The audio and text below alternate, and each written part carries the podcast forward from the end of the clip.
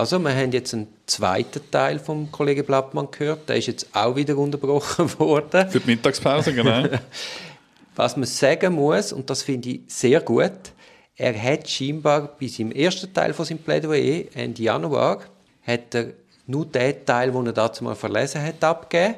Und heute hat er dann so gestartet, hat er jetzt, glaube ich, das Ganze, seinen ganzen zweiten Teil abgegeben. Und er ist so gestartet, dass er kurz rekapituliert hat, wo er das letzte Mal stehen geblieben ist und was schon die Erkenntnisse sind von seinem Parteivortrag. Genau, da haben wir noch gemutmaßt, ob das ein Vorteil sein für die anderen Parteien, aber das hat er sehr gut gespielt, genau. Er hat es, etwa 45 Minuten schon plädiert, oder? sieht man schon. Also ich habe nicht im Saal herumgeschaut. Ich meine, sogar, so, wenn wir nicht einmal ein schriftliches Plädoyer vor uns haben, ist es sowieso sehr schwierig zu folgen, bis fast unmöglich. Mhm. Äh, also es sind schon viele. Bei vielen sieht man die E-Mail-Client leuchten, ein paar E-Mailen oder an ihren Handys und so, oder sonst ein bisschen am Arbeiten. Das ist harte Arbeit in so einem Verhandlungssaal hocken, tagelang. Ne? Jetzt stellt sich die Frage, in so einer Konstellation, weißt, ob man dann wirklich acht Stunden oder ich weiß nicht wie viele Stunden am Schluss der Kollege Blattmann will plädieren oder wir plädieren, ob es allenfalls Sinn macht, weißt du mal, einen ersten Standpunkt, erste Pflöcke schriftlich einzuschlagen und sich dann im Plädoyer vor Gericht so wirklich auf, auf, auf, auf die zentralen Botschaften konzentrieren, wie es ja dann letztlich auch der Lorenz gemacht hat.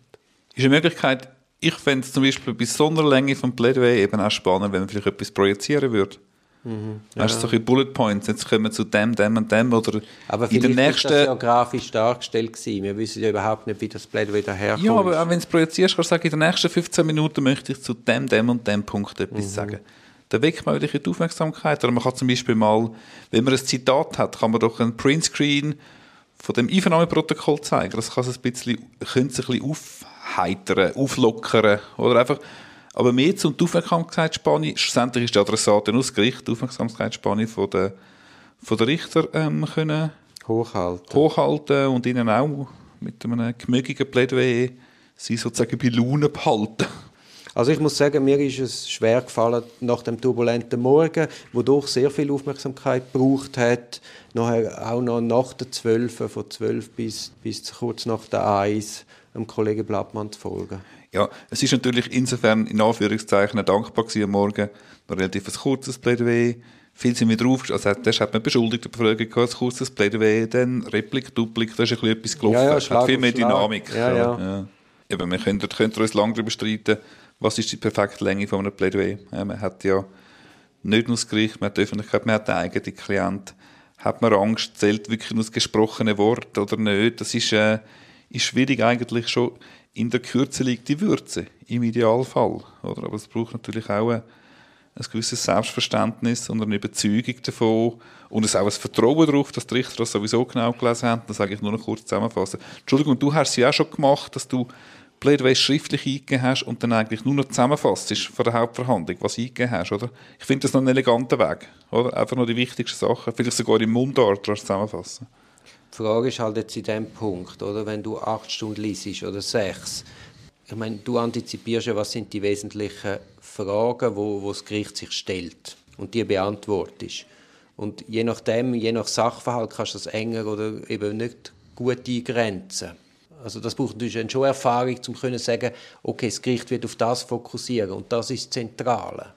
Ist natürlich auch ein Risiko, oder? Du eben, musst ja. es ja, ist ein bisschen ja, ein Spiel und Andererseits wirst du vielleicht eher sorgfältig oder übersorgfältig sind, wirklich jeden Aspekt können abdecken Eben, aber die Tendenz haben, ja, haben wir ja oft, dass man lieber zu viel sagt Absolut. und zum siebten Mal die siebte Wiederholung, nicht, dass das jetzt Herr Blattmann sich wiederholt hat, ich das haben wir zu wenig gehört, oder das, das, ist halt auch vom Privatrecht her. Du musst bestreiten, bestreiten und, und sagst es lieber siebenmal und dann hast du es ja sicher gesagt. Und Strafrecht funktioniert da halt schon ein bisschen anders. Ja, insbesondere eben gerade mit der mit dem Untersuchungsgrundsatz und dass der Richter eben nicht nur das Recht kennt, im Gegensatz zum Zivilprozess, sondern auch den Sachverhalt muss kennen und muss überhaupt erst erstellen, hat man einfach andere Spielregeln und mhm. kann sich prozessual anders verhalten. Genau. Mhm.